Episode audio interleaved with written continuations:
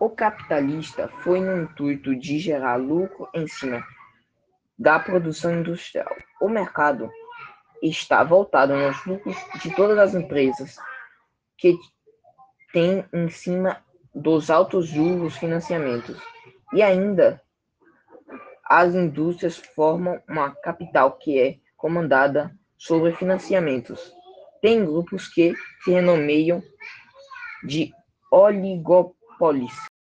Por exemplo, a união das empresas de perdigão, denominado de trust, os quais controlam todas as etapas da produção, desde a exploração da matéria-prima até a distribuição das mercadorias, tendo total hegemonia no mercado, aliado aos ao ding de trustes, os cartazes surgem para condenar a atuação das empresas no mercado consumidor, com, a, com o intuito de diminuir a concorrência. Ele surgiu no final do século XV, marcando o fim da Idade Média e o início da Idade Moderna.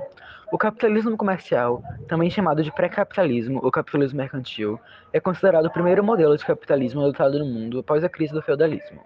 Nesse período, ainda não existia uma forte industrialização nos países da Europa, sendo quase inexistente. Sendo assim, a troca comercial era o estilo de negócios mais forte durante essa vertente capitalista.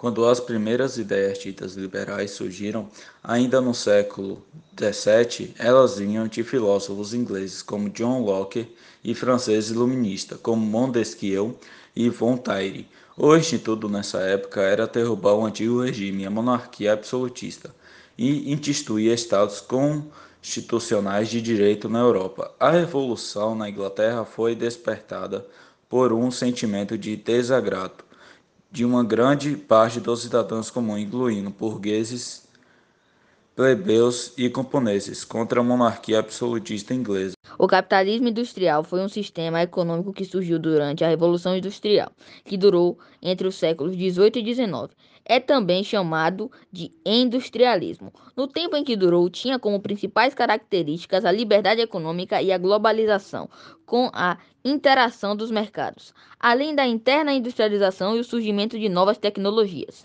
A origem do capitalismo industrial aconteceu no período do, mercantilismo. Então, a economia ainda se centralizava na agricultura e na exploração de metais preciosos, além do intenso controle do Estado sobre as atividades econômicas.